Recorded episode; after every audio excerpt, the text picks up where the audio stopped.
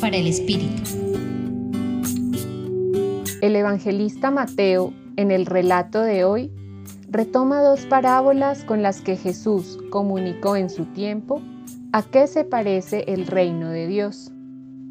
Pensemos por un momento qué entendemos cada uno de nosotros por el reino. ¿Cuál es ese criterio de valor que le hemos dado para construirlo?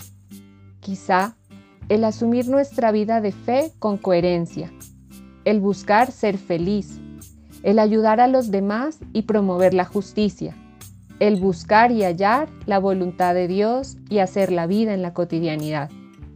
Estas y muchas más respuestas pueden estar rondando por nuestra cabeza.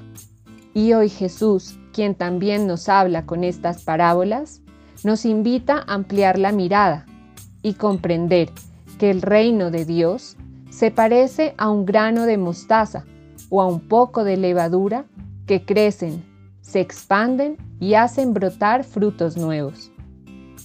Estos dos símbolos nos conectan con la riqueza extraordinaria de los pequeños grandes gestos que podemos tener en nuestro día a día, con una palabra de aliento, una mano transparente que se dona, el tiempo que invertimos compartiendo con otros, una charla, un abrazo cálido, un café conversado, una fila más rápida en el supermercado, el apoyo de alguien para distribuirse las tareas de casa en fin, tantos gestos que aunque pequeños nos hacen sentir vivos, acompañados, amados y llamados a seguir donándonos.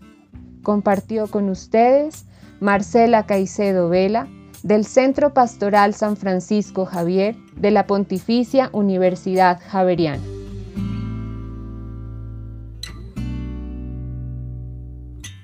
Escucha los bálsamos cada día entrando a la página web del Centro Pastoral y a javerianestereo.com.